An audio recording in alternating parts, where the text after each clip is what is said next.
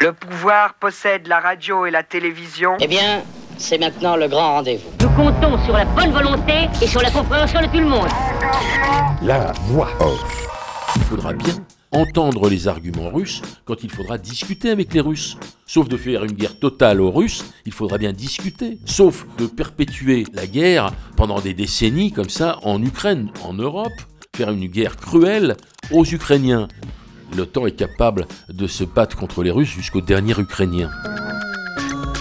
Ce qui est dangereux, c'est que cette poursuite obstinée de l'hostilité de l'Occident à l'égard de la Russie, ce dédain et ce rejet, pousse les extrémismes. L'extrémisme et régime autoritaire dans ces deux pays, Turquie et Russie, ont été fabriqués par l'hostilité de l'Occident. Alors que c'était pas du tout fatal. Moi, je mets en cause la politique poursuivie depuis la chute de l'URSS à l'égard de la Russie. Cette politique, elle est criminelle et on le voit aujourd'hui. Alors que les Ukrainiens subissent les horreurs de l'agression russe, cette analyse d'André pourrait peut-être sembler indécente. Et pourtant, les Ukrainiens paient des décennies d'hostilité occidentale vis-à-vis d'une Russie qui, dès la fin de l'URSS en 91, a tenté d'établir des relations normales avec le reste du monde. En seconde partie d'émission, Daniel exposera les raisons de l'impuissance et de l'inertie de la prétendue Union européenne. Salut Daniel. Bonjour à tous. Et tout de suite, exposé d'André sur les façons dont on raconte les histoires communes de la Russie et de l'Ukraine. Salut les amis, c'est JBD, c'est la voix off, spécial monde diplomatique avec les copains profs d'histoire géo, l'engrenage ukrainien. Salut André. Bonjour à tous. Dans le numéro d'avril 2022 du Monde diplomatique, ce dossier Ukraine, l'engrenage, et parmi tous les papiers qui sont proposés, tu as choisi celui-ci, André. Choc de mémoire et conflit de récits, un article d'Éric Honoble, qui est historien, et dont voici l'introduction. Depuis l'effondrement de l'Union soviétique, la Russie et l'Ukraine ont forgé des récits antagonistes de l'histoire. Néo-impérialistes dans un cas, nationalistes dans l'autre, ils ont alimenté un contentieux qu'utilise aujourd'hui Moscou pour justifier son agression. Ces relectures du passé se rejoignent cependant sur un point, le rejet de l'héritage communiste. Bien oui, oui, j'ai bien sûr choisi cet article parce que l'histoire m'intéresse, et en particulier l'historiographie, c'est-à-dire la façon dont on raconte l'histoire chez les uns et chez les autres, pour des raisons qui peuvent être euh, antagonistes, bien sûr. en l'occurrence, c'est l'histoire racontée par les Ukrainiens nationalistes d'aujourd'hui et l'histoire racontée par les Russes nationalistes d'aujourd'hui. Alors l'auteur de l'article, Eric Honoble, est historien et cet article est sérieux, ça nous change des soi-disant spécialistes de la Russie, hein, l'équivalent des kremlinologues du temps de l'Union soviétique. Hein. Alors, on peut d'abord dire qu'il y a une relative faiblesse de l'historiographie russe en France. Il y a assez peu de spécialistes, et en particulier de vrais spécialistes, qui peuvent aller aux sources. Ça s'arrange un petit peu en ce moment, mais pendant longtemps, hein, on avait référence en fait à des traductions d'historiens américains qui étaient excellents sur l'histoire russe et soviétique. J'ai toujours eu du goût pour l'histoire russe, que je ne distinguais pas d'ailleurs euh, avec l'histoire ukrainienne. Je, je vous prie de m'en excuser. L'histoire des deux pays est extrêmement liée. L'histoire de l'Ukraine est intimement liée avec celle de la Russie. Content ou pas content, mais c'est comme ça, hein, comme l'histoire de la Biélorussie. Bien. Revenons à l'article. L'auteur évoque la relecture du passé par Poutine et les Ukrainiens d'aujourd'hui pour justifier d'un côté l'agression militaire brutale de la Russie et de l'autre la légitimité du nationalisme ukrainien. Notons que ces interprétations du passé ne datent pas du début de l'attaque russe d'un côté comme de l'autre. Hein. Euh, ils n'ont pas attendu d'en venir aux mains pour refaire leur histoire. Je cite l'auteur, ouvrez les guillemets, après l'éclatement de l'URSS en 1991, l'opposition des mémoires n'avait pourtant rien de fatal. Ils ont même essayé au début de réécrire une histoire commune. En 2002 et 2007, une commission historique russo-ukrainienne a été promue au niveau intergouvernemental pour élaborer des manuels éclairant l'histoire commune aux deux pays. C'était une évidence puisque c'est une histoire commune. Et eh bien ça a échoué évidemment à cause évidemment de la dégradation très rapide des relations entre l'Ukraine et la Russie. Donc ils ont eu besoin l'un et l'autre d'affirmer une histoire nationale. Ils ont donc refait un roman national, beaucoup plus court pour les Ukrainiens, hein, parce que de quand date l'Ukraine De beaucoup moins longtemps que la Russie. L'auteur se moque un peu, ou en tout cas caricature un petit peu le récit historique des Russes. Les Russes, ils reprennent l'historiographie de la fin du 19e siècle, hein, celle qu'on peut voir dans euh, l'histoire de la Russie de Rambo, 1884. Euh, Là-dedans, euh, l'Ukraine fait partie de la Russie, euh, c'est même pas affirmé avec violence, c'est affirmé comme un fait, tout simplement. On l'appelait la petite Russie. Oui, à partir du moment où la Russie a définitivement contrôlé les territoires qui sont les territoires ukrainiens, l'Ukraine a été considérée comme une petite Russie, une, une Russie des marges. Ukraine veut dire les marges, les marches, c'est-à-dire zone extérieure de la Russie. Alors, bien sûr, Poutine, lui, remonte à la fondation de l'État russe au Xe, XIe siècle, euh, la Rousse, hein, comme on disait, c'est-à-dire l'État kievien, et avec ses, saints fondateurs, etc. Bon. Poutine fait remonter l'histoire des Russes, euh, biélorusses, ukrainiens, à l'État kievien médiéval, Xe, XIe siècle. Ce n'est pas une invention, c'est un fait. Euh, le premier État russe avait pour centre Kiev. Bon, c'est comme ça. À l'époque, on ne parlait ni d'Ukrainien ni de Russe. Il y avait un État russe, c'était l'État de Kiev. D'ailleurs, dans son Histoire de la Russie, Rambaud intitule son chapitre 5 Le Clovis et le Charlemagne des Russes, deux points, Saint Vladimir et Yaroslav le Grand. Bon, alors l'article en fait une sorte d'article de démonstration que l'impérialisme russe d'aujourd'hui se sert, fabrique cette histoire pour justifier son désir d'annexion de, l'Ukraine. Bon, c'est pas si simple que ça. D'abord, le roman national, nous, on sait ce que c'est. C'est pas un hasard si Rambaud dit le Clovis et le Charlemagne des Russes. Nous aussi, nous avons un roman national qui est fondé sur d'illustres précurseurs, d'illustres commenceurs que sont Clovis et Charlemagne. Or, parler de France à partir de Clovis et de Charlemagne, c'est également un non-sens. C'est un anachronisme la France n'existe pas encore. La nation française n'existe pas encore. Il lui faudra des siècles et des siècles de travail de la monarchie française pour avoir même simplement un, territoire ressemblant à peu près au territoire français d'aujourd'hui. ça inclut une quantité de peuples qui n'étaient pas de langue française, qui n'étaient pas du tout de la même langue, etc.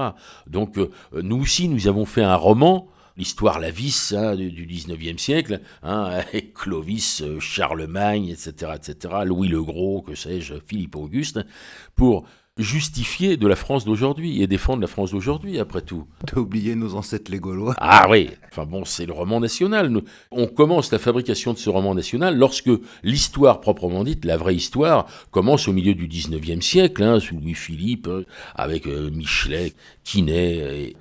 D'ailleurs, l'histoire est convoquée également lorsqu'il s'agit de l'affaire d'Alsace-Lorraine. En 1870, euh, la Prusse, l'empire allemand qui se fonde à cette époque-là par la défaite française, met la main sur les trois départements de Moselle, Haut-Rhin, Bas-Rhin, enfin c'est ce que nous appelons l'Alsace-Lorraine. Pour justifier cette annexion, les Allemands euh, convoquent également des historiens pour dire oui, c'est un territoire d'empire, ce qui n'est pas faux d'ailleurs, puisque L'Alsace, en tout cas, était territoire d'empire jusqu'à, euh, je crois, Louis, XIV. je crois que c'est sous Louis XIV que se fait la conquête, le rattachement de l'Alsace au nom des frontières naturelles, parce qu'à cette époque-là, on met la main sur des territoires où on ne parle pas le français. Pour pouvoir avoir des frontières nationales, on met également la, main sur le Roussillon, qui est un bout de Catalogne, de façon à ce que les Pyrénées servent d'état frontière. Bien sûr, lorsque les Allemands mettent la main sur l'Alsace-Lorraine, et je crois que c'est le grand géographe Mommsen qui fait la, justification, et Ernest Renan lui fait une réponse. Que dit Renan sur l'appartenance de l'Alsace à la France? Il dit, mais l'Alsace a une histoire commune.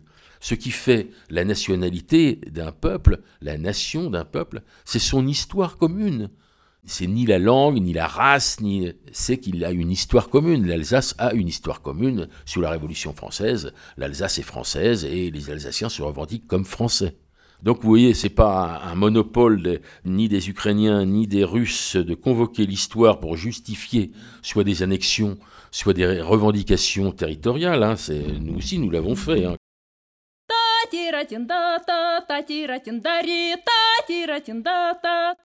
Je me suis servi euh, d'un texte assez long qui est cité dans l'article de Éric Honoble, euh, un texte de Vladimir Poutine qui est disponible sur le site de l'ambassade de Russie et traduit.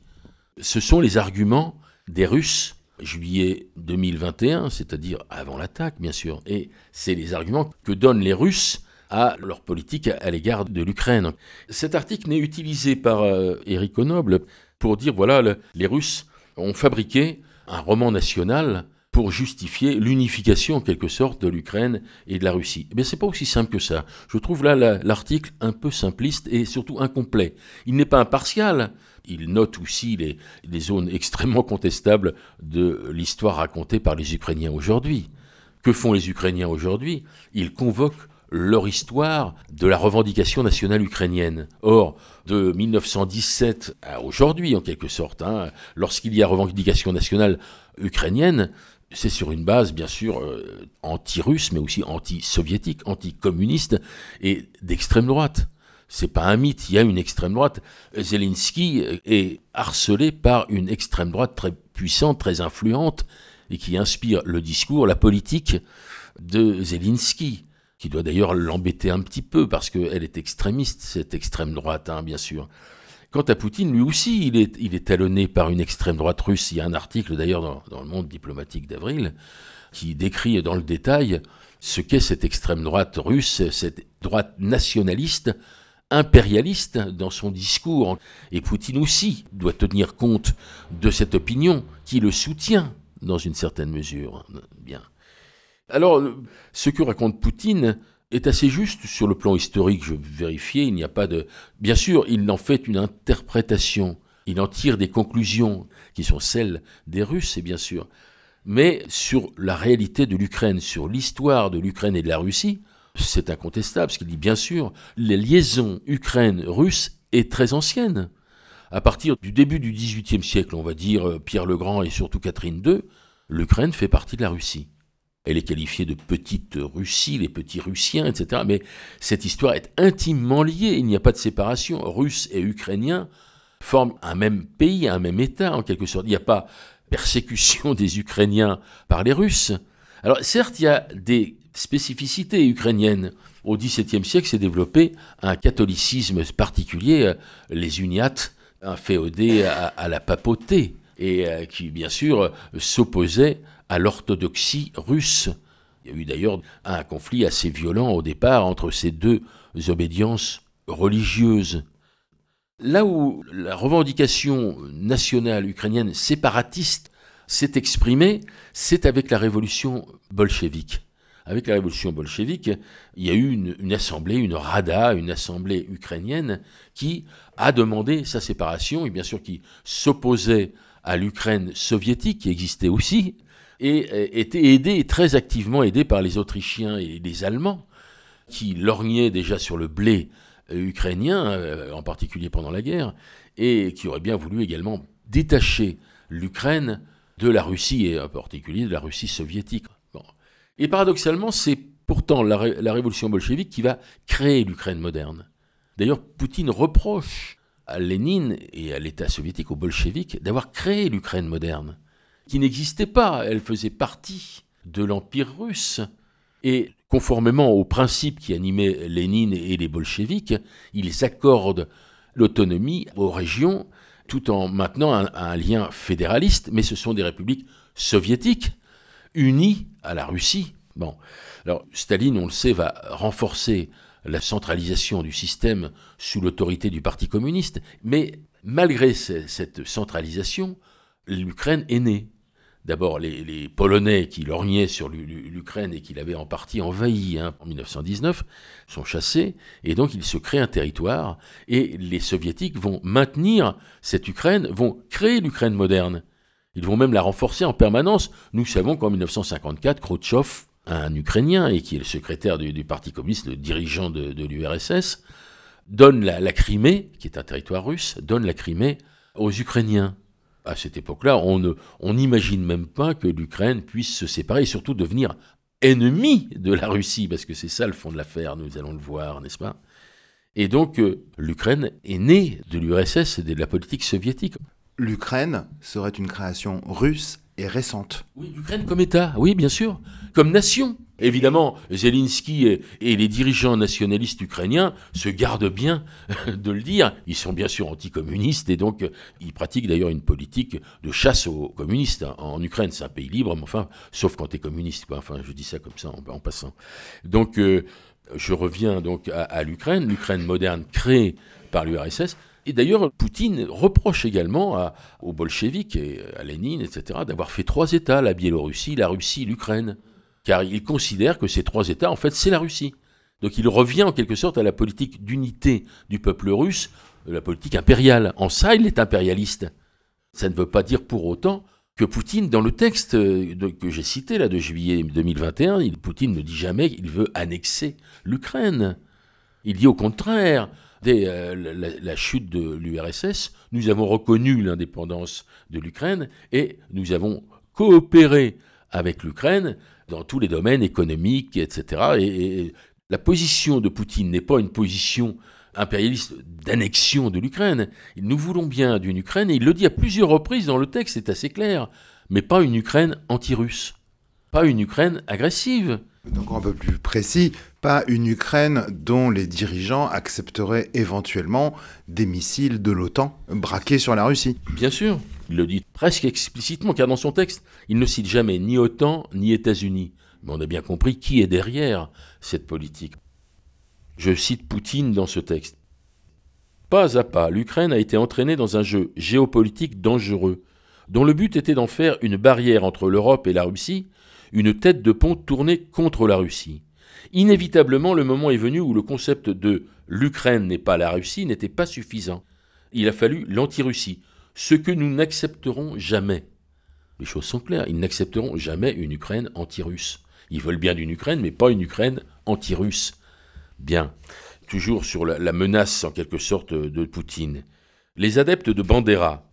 Quelques mots sur Bandera, puisque ça fait partie de la mémoire ukrainienne. Stepan Bandera était le chef de l'organisation fasciste nazie ukrainienne pendant la Seconde Guerre mondiale. Ils ont coopéré avec la polizaï euh, nazie pour exterminer les juifs, les communistes, etc., euh, dans l'Ukraine occupée par les troupes allemandes. Il a été créé héros national par l'Ukraine de Zelensky. La référence en quelque sorte nationale de Zelensky, c'est l'extrême droite nazie. Alors lorsque Poutine parle des nazis en parlant des dirigeants euh, ukrainiens, il ne se trompe pas beaucoup. Il faut rester honnête intellectuellement. Bon, qu'est-ce qui a amené les dirigeants ukrainiens à accepter le discours euh, d'extrême droite? Le texte de Haut-Noble cite deux choses. Il parle de deux dirigeants ukrainiens. Tout d'abord, Léonid Kravchuk. C'est un ancien chargé à l'idéologie du comité central du Parti communiste d'Ukraine. C'est un ancien dirigeant communiste ukrainien. Kravchuk devint le premier président de l'indépendance en usant de la rhétorique nationaliste qu'il traquait à l'époque soviétique.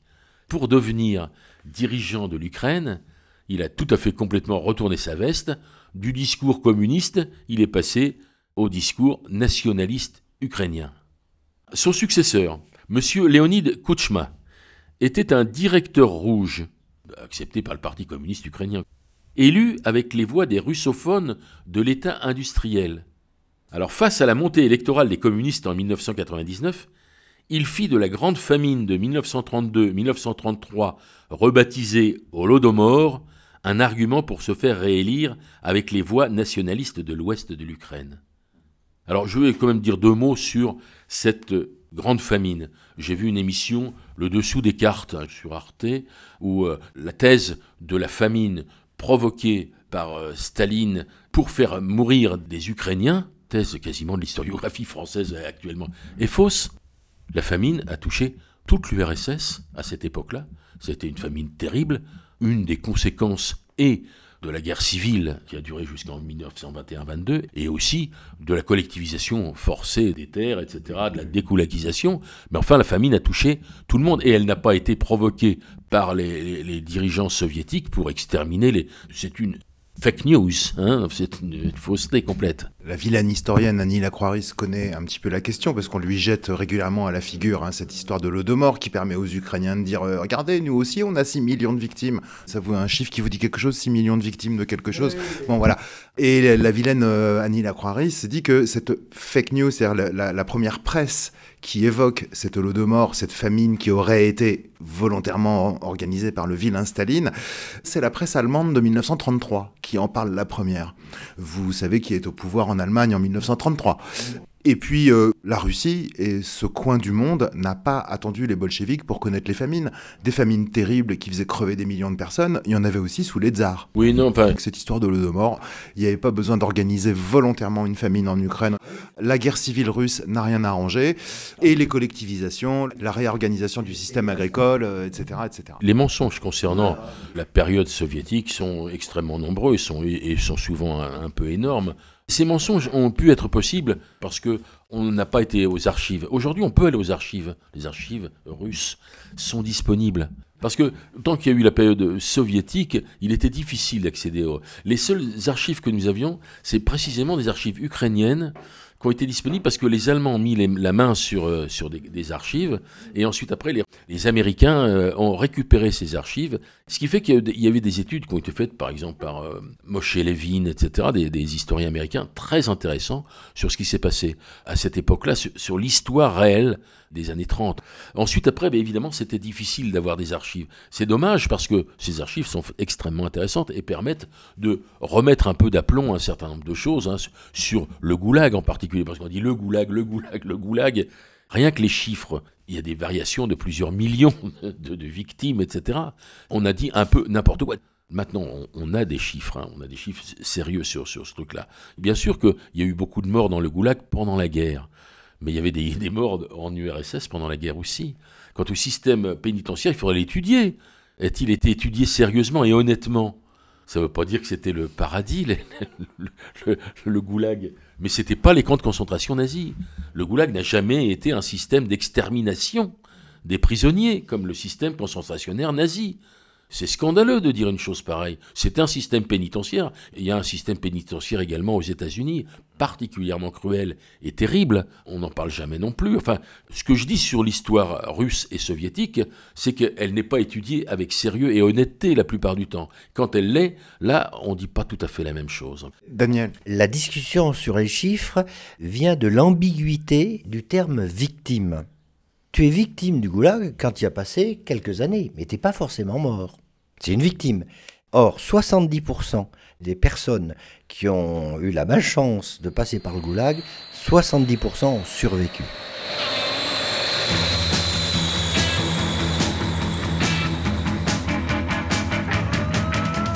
Back in the US, back in the US, back in the USSR.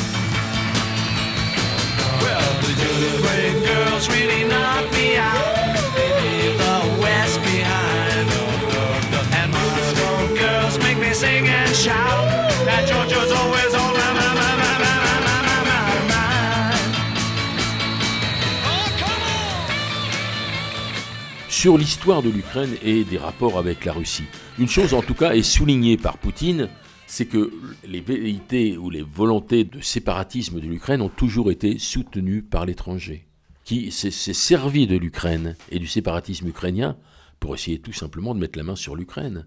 Ces gens criaient à l'indépendance et, à la liberté de l'Ukraine pour mettre la main dessus.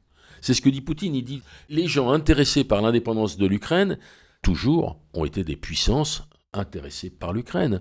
Alors, il ne cite ni l'OTAN ni les, États-Unis, je le répète, dans ce long euh, article, qui est une, une explication de politique, mais on a bien compris ce que ça voulait dire. L'Ukraine est instrumentalisée par les Occidentaux, pas seulement par les États-Unis, mais par les Occidentaux de façon générale, pour affaiblir et pour attaquer la Russie. La Russie se sent attaquée. Alors a-t-elle raison ou non de se sentir attaquée? Alors aujourd'hui, toute cette argumentation, évidemment, est en grande partie esquintée, ruinée, euh, euh, discréditée par l'attaque brutale des troupes russes contre l'Ukraine. Alors ça paraît bizarre de dire des choses comme ça, mais il n'est pas inintéressant, c'est ça à quoi sert l'histoire, de comprendre ce qui se passe réellement ou ce qui s'est passé pour arriver à cette situation-là, parce qu'il faudra bien entendre les arguments russes quand il faudra discuter avec les Russes.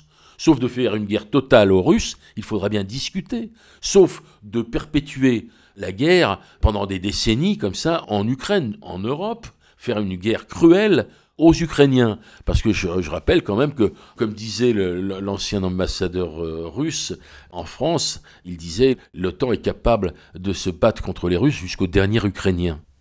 En fait, ce que dit Poutine est confirmé par un certain nombre d'hommes politiques américains eux-mêmes, hein, qui, à partir donc de 91, se rendent compte de l'orientation de la politique occidentale à l'égard de la Russie et crient attention, attention, attention, c'est dangereux. Vous franchissez une ligne rouge que la Russie ne peut accepter.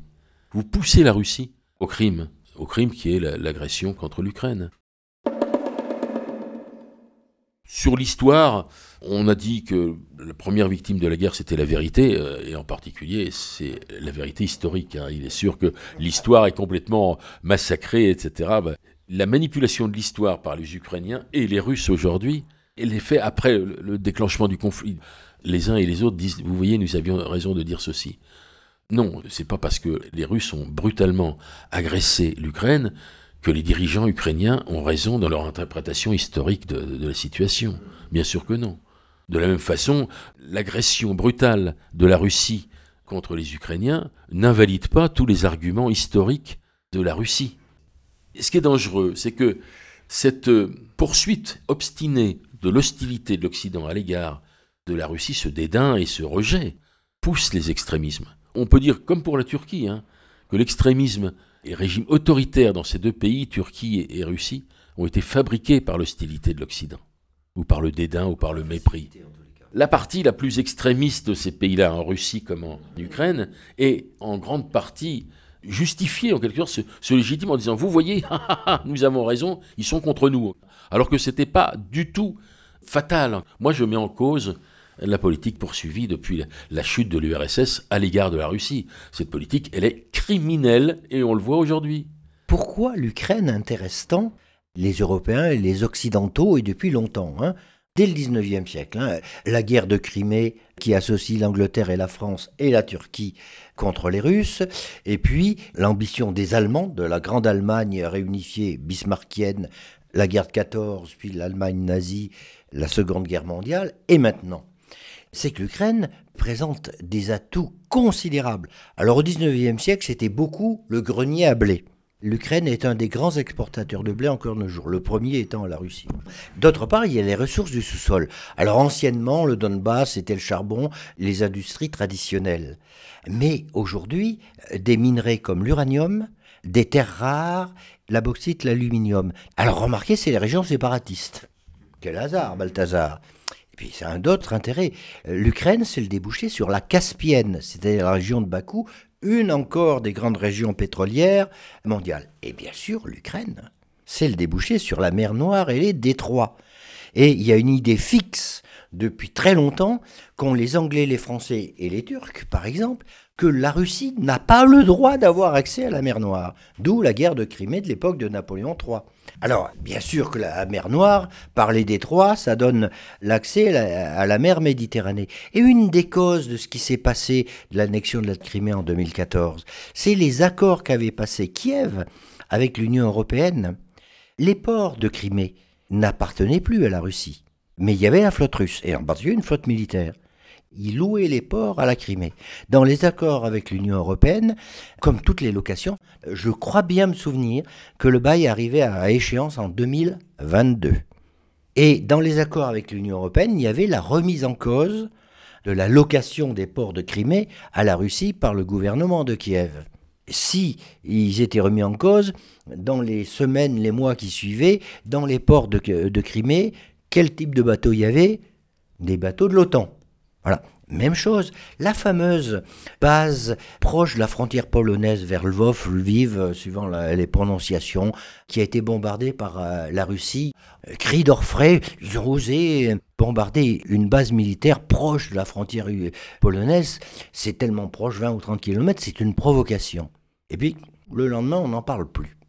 Cette base, à côté de la frontière polonaise, à 30 km, s'appelait Centre international pour la paix et la sécurité il y avait des instructeurs états-uniens, canadiens et britanniques qui a entraîné l'armée ukrainienne. Le Centre international pour la paix et la sécurité, c'est le nom ukrainien d'une base de l'OTAN. Tiens, pour se détendre un peu, je vous propose une blague soviétique, puisqu'on parlait de ce goulag euh, qui a quand même un petit peu contribué au miracle économique qu'a connu la jeune URSS. C'est quand même tout ce travail gratuit. euh. On est dans un goulag et un nouveau prisonnier arrive. Alors, curieux, les autres détenus vont le voir, euh, lui disant euh, Mais t'as pris combien, toi? Moi, dit le nouveau, j'ai pris 10 ans. Ah bon? Et qu'est-ce que t'as fait? Bah, rien. Et là, les autres lui disent Non, non, non, non, non, non, tu nous mènes en bateau, rien, c'est 5 ans. Je- si, je connais, une autre histoire de prisonniers, trois prisonniers d'une prison soviétique qui discutent. Et le premier dit Pourquoi tu es en prison? Je suis en prison parce que j'étais pour Ivan Labibine au Souzov. Et toi, pourquoi tu es en prison? Il dit Moi, je suis en prison parce que j'étais contre Ivan Labibine au Souzov. Et le troisième, il dit Bande de cons, Ivan Labibine au Souzov, c'est moi. Le moment est toujours mal choisi pour se raconter des histoires douteuses, on fait retomber l'attention comme on peut. Dans quelques instants, suite de cette spéciale engrenage ukrainien avec Daniel au sujet de l'impuissance de la prétendue Union européenne. татиратинда, та татиратиндари, татиратинда, та татиратиндари, та татиратиндари, та татиратиндари, та татиратиндари, та татиратиндари, та татиратиндари, та татиратиндари, та татиратиндари, та татиратиндари, I flew in from Miami Beach, BOAC. Didn't get to bed last night. All the way the paperback was on my knee. Man, I had a dreadful flight. I'm back in the USSR. Don't know how lucky you are, boy. Back in the US, back in the US, back in the USSR. Well, the Ukraine girls really knock me out. They leave the West behind. Moscow girls make me scream and shout. Georgia's always on my, my, my, my, my, my, my mind. Татира-тинда-та, татира-тиндари, татира-тинда-та, татира Здесь пляшет по нашему Москве, пойдем, Тимошелева, татира-тинарю, найдем, татира-тинарита, татира-тинарита, татира-тинарита, татира. Well, show me around your Snowy Mountains way down south. Take me to your daddy's farm. Let me hear your ballad like a reggae now. Come and keep your comrade warm. I'm back in the USSR. Don't know how lucky you are, boy. Back in the US, back in the US, back in the USSR. Dans le monde diplomatique d'avril 2022, cet article que tu as choisi, Daniel, dossier Ukraine, l'engrenage, l'Europe face au dilemme de la souveraineté, signé d'Anne-Cécile Robert, journaliste au monde diplomatique. La boussole stratégique dont se sont dotés les 27 le 21 mars dernier fixe des objectifs de sécurité et des moyens pour les atteindre. Mais loin d'affirmer la souveraineté européenne, entre guillemets, chère à M. Emmanuel Macron, elle se veut complémentaire de l'Alliance Atlantique sans contredire ses priorités. L'introduction montre bien les contresens qu'on pourrait faire. hein. Souveraineté européenne, on pourrait se dire, ben voilà, c'est une Europe indépendante. Mais on ajoute tout de suite, elle se veut complémentaire de l'Alliance Atlantique, sans contredire ses priorités. Alors, première chose, l'Europe. De quelle Europe parle-t-on? On parle de l'Union européenne. Alors l'Union européenne, c'est pas l'Europe. S'en faut. L'Union européenne est composée de 27 États, 4 200 000 km, 447 millions d'habitants. Quel est le plus haut sommet de l'Union européenne? C'est le Mont Blanc, situé en France, à 4800 mètres. L'Europe, c'est pas ça du tout. L'Europe, c'est 50 États, pratiquement le double. Ça fait 10 millions de kilomètres carrés, c'est-à-dire plus du double de l'Union européenne, et l'Europe a 746 millions d'habitants. C'est pas 447. parce que là, tu parles du continent européen. Eh ben, de l'Europe, je parle de l'Europe. C'est bien ce double sens du mot Europe qui est au cœur des tensions et de la guerre d'aujourd'hui. hein. Et le point culminant du continent européen, c'est le mont Elbrus qui est dans le Caucase, et non plus le mont Blanc. Et donc, c'est cette contradiction. Quand on parle d'Europe, parle-t-on de l'Union ou de l'Europe, continent historique, c'est pas seulement une notion géographique. Non, tu fais bien de préciser ça parce que quand on veut parler des USA, en général, les gens disent l'Amérique. Or, euh, l'Amérique, c'est euh, voilà un continent et un sous-continent. Et c'est pour ça que je, je m'astreins à dire les USA ou les États-Unis. Et quand on dit les Américains, en fait, j'essaie de faire l'effort de dire les États-Uniens. C'est exactement euh, le parallélisme, ce- cette histoire. Alors, c'est considérable. Le différentiel entre les deux notions sont, est Il y a 300 millions d'habitants de différence entre les deux Europes, l'Union européenne et l'Europe euh, euh, globale, on va dire. Alors, quelques exemples de pays. À l'ouest, il y a un pays qui n'est plus dans l'Union européenne, l'Angleterre. Mais il y a un pays scandinave hein, qui n'est pas dans l'Union européenne, la Norvège. Il y a des pays au centre de l'Europe, comme la Suisse. Il y a des pays dans les Balkans, comme la Serbie, comme la Bosnie. Et il y a à l'Est des pays comme la Russie, comme l'Ukraine et comme la Géorgie. Et c'est bien là où on voit que euh, cette notion, ça commence à frotter entre les uns et les autres. Donc, quand on parle dans l'article et en général de l'Europe face à quelque chose, on parle de la petite Europe, de l'Union européenne. Alors, la question, l'Union européenne face au dilemme de la souveraineté. Au dilemme, c'est-à-dire aux difficultés, aux problèmes à résoudre. De la souveraineté. Alors, c'est quoi la souveraineté? La souveraineté d'une personne, d'un État, ou d'une association d'États, dans le cas de l'Union européenne, c'est lorsque cet État ou cette association d'États dispose de l'autorité suprême, de l'autorité dont procèdent toutes les autres, et qui lui permet de déterminer son destin. Pour un État, les instruments de la souveraineté sont la monnaie, la possibilité de faire ses lois, de rendre sa justice et de décider sur le plan politique et militaire, c'est-à-dire d'avoir non seulement une politique de défense, mais des forces militaires. Et la question qui est posée par l'article à l'occasion des tragiques circonstances d'aujourd'hui, c'est est-ce que l'Europe, l'Union européenne plus exactement, peut disposer d'une autonomie et d'une capacité de décision face aux problèmes qui se posent sur le sol européen Par exemple, la guerre en Ukraine.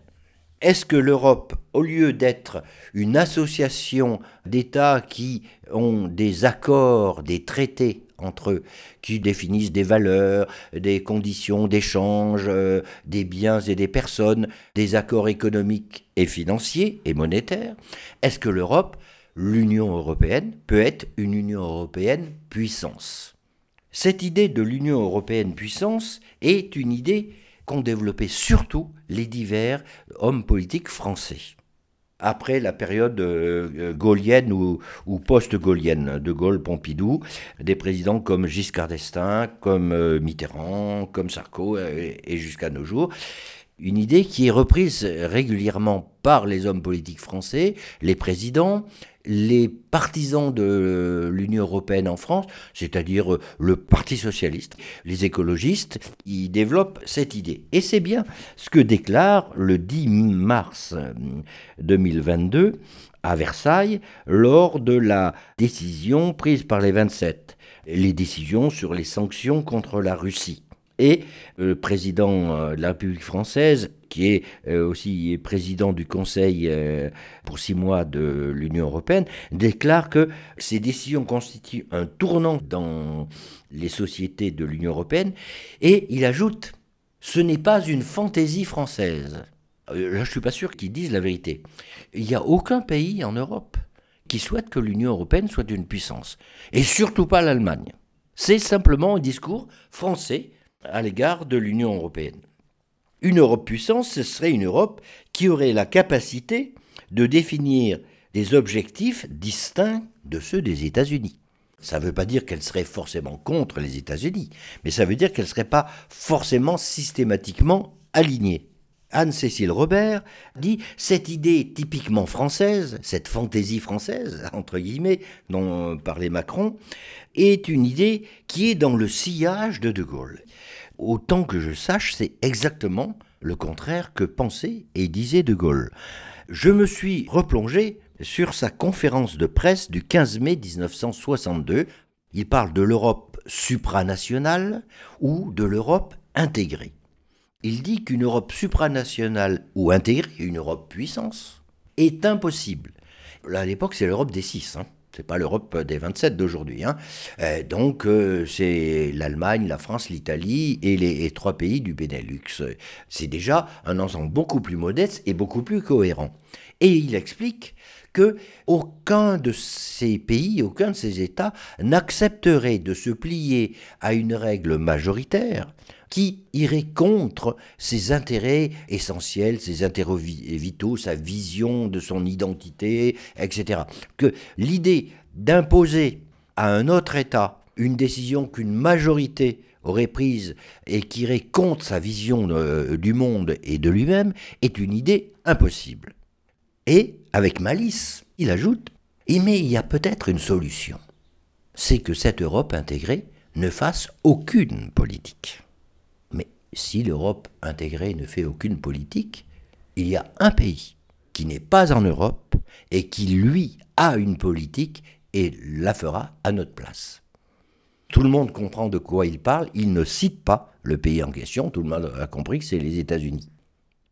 Penser que cette Europe fédérale, on dirait de nos jours, correspondrait à l'idée du général de Gaulle me paraît insensé. En plus, cette Europe fédérale se met systématiquement dans le cadre de l'OTAN. OTAN, organisation du traité de l'Atlantique Nord, euh, donc euh, alliance militaire dirigée par les États-Unis, dont De Gaulle s'était retiré. Ah non, pas à ce moment-là. Il se retire en 66. Là, on est en 62. C'est la logique, hein. Il fait la critique de l'Europe intégrée. En disant qu'une Europe intégrée, c'est une Europe vassalisée par les États-Unis. Hein, je résume. Et quelques années plus tard, dans la lignée de cette analyse, en 66, il sort du commandement intégré de l'OTAN. Mais la conférence est de 62. En 1963, l'année d'après, c'est le fameux traité de l'Élysée, le traité d'amitié entre De Gaulle et Eisenhower, la France et l'Allemagne.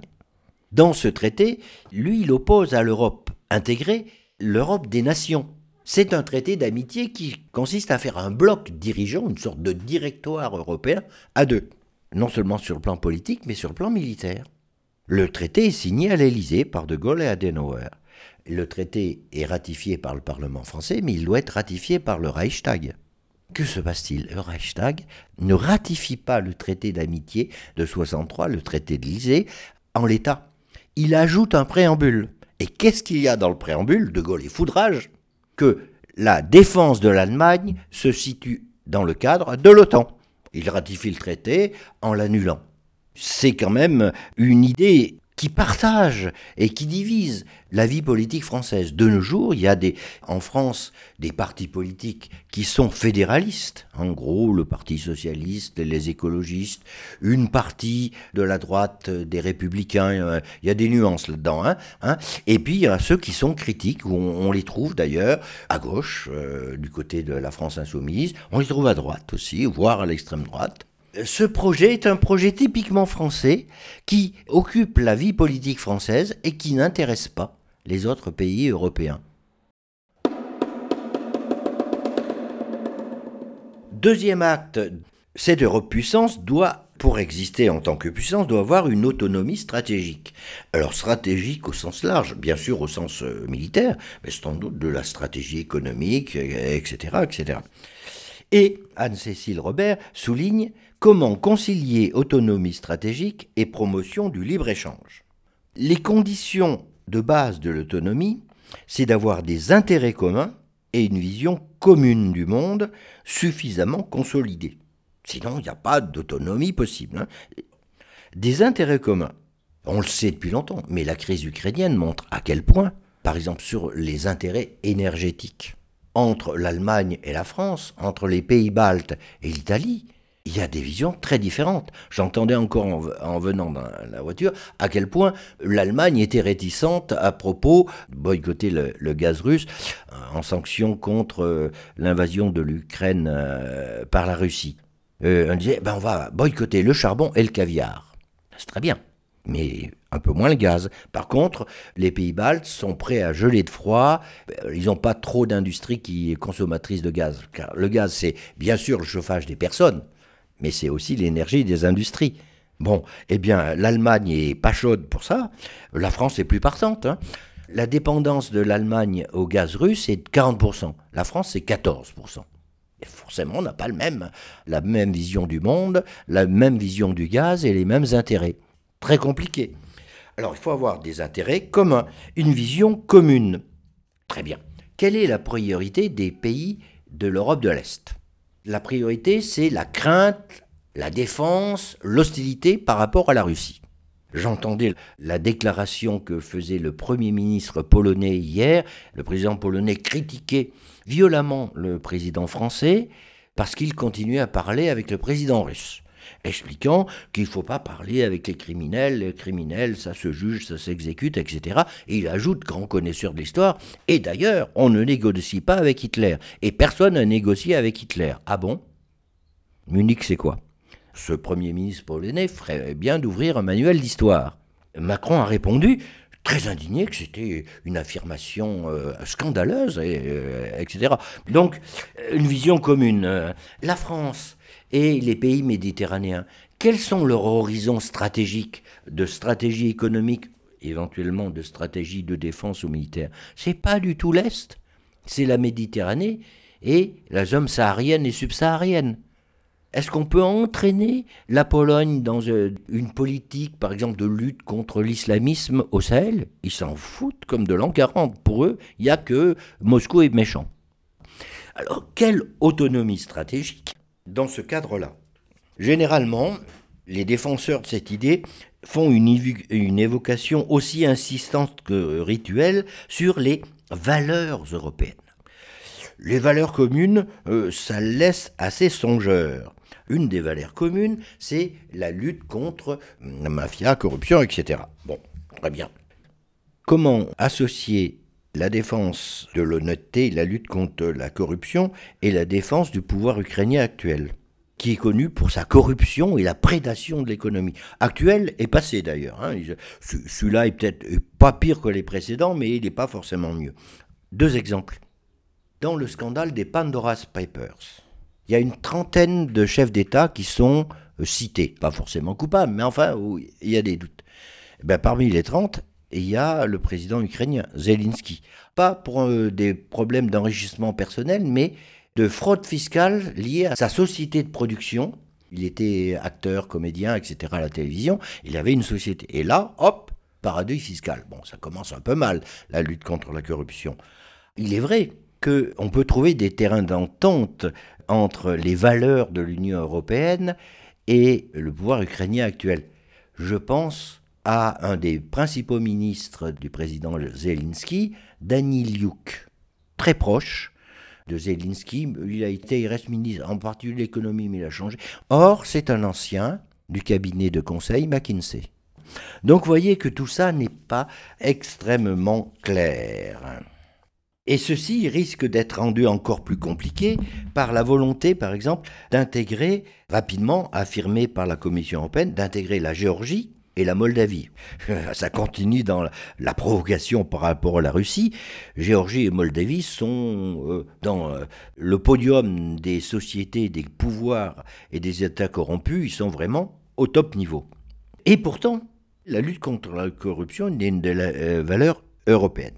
Comment associer cette lutte et intégrer ou avoir des projets d'intégration dans l'Union européenne des champions de la corruption? Alors on va se dire, c'est très simple, pour mieux lutter contre elle.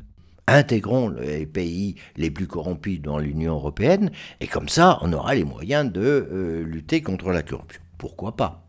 Malheureusement, les exemples précédents montrent que la lutte contre la corruption est bien difficile et sans doute un combat de très très très longue haleine.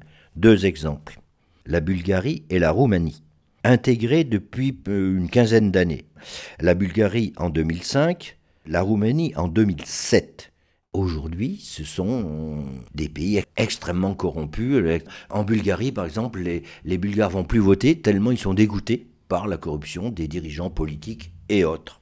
Donc, ces fameuses valeurs européennes sont bien vagues et difficiles, bien difficiles à définir dans la réalité et dans l'action. Autre point que souligne l'auteur de l'article, c'est la contradiction entre autonomie stratégique et libre-échangisme. Or, les traités fondateurs de l'Union européenne sont fondés sur une sorte de principe sacro-saint, de dogme, le libre-échangisme. Les dogmes du libre-échangisme issus du traité de Maastricht démantèlent la préférence communautaire qui était dans le traité de Rome, fondateur du marché commun de la communauté européenne, au nom du libre-échange. Il n'y a plus de préférence communautaire puisqu'on fait le libre-échange. Voilà. Au nom du libre-échange et de la concurrence libre et non faussée, l'Union européenne a barré tous les projets de géants industriels européens au nom du libre. Tous les grands projets industriels, Airbus, Ariane et compagnie, sont pas des projets de l'Union européenne. Ils ont été faits avant l'Union européenne, à l'époque du marché commun. Dans l'Europe des nations dont parlait De Gaulle. Depuis, il n'y a plus rien. Et même la Commission de Bruxelles, au nom de la concurrence libre et non faussée, a barré les projets industriels. Ce qui fait que l'Union européenne n'a aucun géant de l'informatique, a pris un retard de dizaines d'années. Et plus récemment, il y a deux ans, il y avait un projet de fusion entre un secteur industriel allemand et un secteur industriel français dans le domaine euh, de la métallurgie lourde. La Commission européenne, ah non, non c'est pas possible, hein. concurrence libre, non faussée. Bon, entre-temps, évidemment, qui tire les marrons du feu? Les États-Unis, la Chine et les autres. Donc, établir une, autonomie stratégique en en empêchant, barrant ou en en liquidant les instruments de cette autonomie, c'est quand même assez bizarre. Liquidation des grandes entreprises européennes, françaises en particulier, au nom de la concurrence libre et non faussée, Alstom acheté par les États-Unis. Ni la France ni l'Union européenne n'ont défendu. La France l'a défendu à l'époque de Sarkozy, à l'époque de Hollande. Qui est le liquidateur d'Alstom France? Emmanuel Macron. Il était ministre des Finances ou conseiller, je ne sais plus s'il était conseiller, et Montebourg disant ben, pour sauver Alstom, on va faire une nationalisation temporaire. Macron lui aurait répondu ah ça, c'est Cuba sans le soleil. Hollande a arbitré en faveur de Macron. Quelle est la banque d'affaires qui a réalisé les opérations de vente du côté français? La banque Rothschild, ancien partenaire de Macron. Alors c'est pas de la corruption, mais on pourrait se poser des questions. Voilà. Donc, on liquide les grandes entreprises européennes, françaises par exemple, sur l'autel du libéralisme. On liquide les grands projets de géants industriels sur l'autel de la concurrence libre et non faussée. Alors, entre la concurrence libre et non faussée et le libre-échangisme commercial, je ne sais pas très bien comment on peut trouver les bases d'une autonomie stratégique. Néanmoins, le président euh, français continue à marteler l'idée de la souveraineté européenne. Oui, mais il n'a aucun mandat pour ça. Il n'a pratiquement aucun allié au sein de l'Union européenne. Donc, ne serait-ce pas un simple slogan politique ou électoral Conclusion un peu personnelle, quand on prend la situation actuelle, ce discours sur l'autonomie stratégique de l'Europe, c'est-à-dire de l'Union européenne, sert surtout à coaguler les États de l'Union européenne derrière le protecteur états-unien et à l'occasion de la crise ukrainienne. Et je terminerai sur ce qui s'est passé le 26 mars 2022, le fameux voyage du président américain Biden en Pologne. Alors il a dit euh, Poutine est un boucher, c'est terrible, et il invoque Dieu pour que Poutine quitte le... Et tout le monde a parlé de ça. Bon, très bien. Mais il a dit autre chose de beaucoup plus important. Il a dit le monde est en train de changer et nous devons le diriger. Nous, bien sûr, sont les États-Unis. Il fait la coagulation des pays de l'Union européenne, presque tous membres de l'OTAN, pour s'opposer au changement des rapports de force dans le monde. Hein. L'ordre du monde est en train de changer, nous devons le diriger. Dans un monde où le monde doit être dirigé par les États-Unis, quelle est l'autonomie stratégique et la part de souveraineté de l'Union européenne? Point d'interrogation. Enfin, Daniel, rien de bien neuf sous le soleil, parce que d'un point de vue économique, l'Europe, c'est quoi? C'est un machin qui est fait pour servir les Allemands. C'est un truc politiquement qui est dirigé par des banquiers que personne n'a élus. Et d'un point de vue stratégique, L'Europe, c'est un toutou des États-Unis. D'ailleurs, c'est pour ça que les Russes ont bien compris que ça sert à rien de discuter avec les Allemands ou les Français. Les euh, soi-disant Européens ont remis de toute façon toutes les questions stratégiques euh, aux Américains. Les Russes parlent directement avec Washington et inversement. Et les Américains euh, bah, gèrent cette guerre depuis leur continent, avec les Russes, avec nous au milieu. Tu le résumes à ta manière, un petit peu rapide, mais qui a beaucoup de vrai. En même temps, si tu veux, je crois que l'intérêt de l'article de Anne-Cécile Robert, c'est de remettre sur l'examen critique une idée qui est continuellement répétée, probablement rien qu'en France. C'est l'Europe, c'est bien parce que l'Europe peut être indépendante des grandes puissances, alors on dit la Russie, la Chine, les États-Unis, parce que l'Union fait la force, mais à une condition, c'est qu'il y a un minimum d'accord entre ceux qui veulent s'unir. Or, ce que démontre son article et le commentaire que j'en ai fait, c'est que c'est une union sans accord. Donc elle a besoin, cette Union européenne, qui n'a pas d'accord interne, de trouver un arbitre externe, les États-Unis, le protecteur, et une puissance dirigeante, l'Allemagne. Alors au départ d'ailleurs, c'était pas spécialement fait au service de l'Allemagne. Ça l'est de- devenu dans les années 90 avec le traité de Maastricht, l'effondrement du système soviétique et l'élargissement de l'Europe.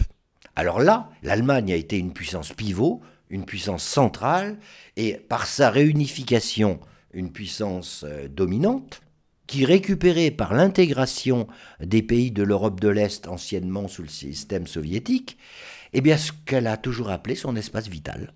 Et c'est sans doute la cause fondamentale de la sortie de l'Union européenne de la Grande-Bretagne, qui ne peut pas adhérer à un système continental où l'Allemagne ou un autre pays soit dominant.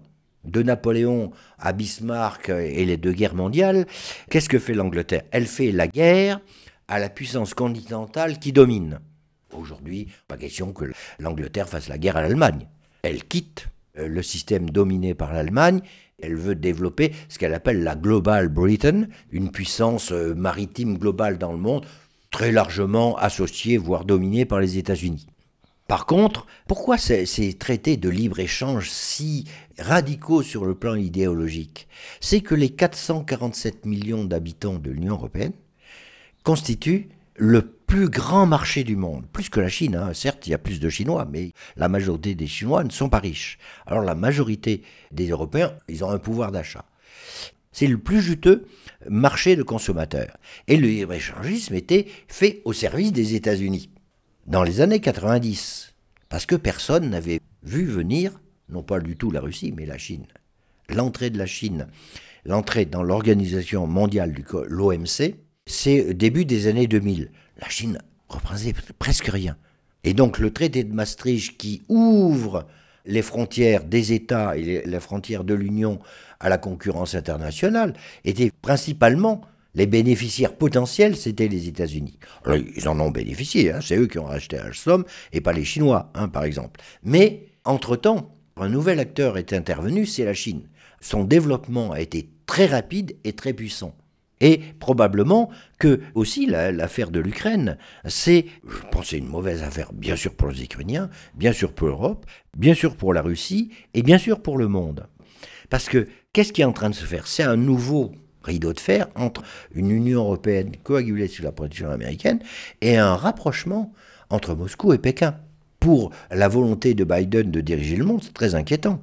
Parce que la Chine a la démographie, un milliard et demi d'habitants, a l'économie, la deuxième ou la première puissance économique mondiale, et la Russie a les armes.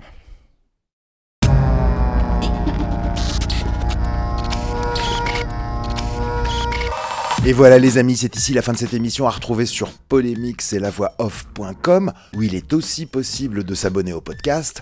Avant qu'on ne se retrouve très vite sur cette même antenne, ce n'est qu'un combat. Continuons le début. Salut. Terminé. Les petits comptes alternatifs doivent s'arrêter maintenant.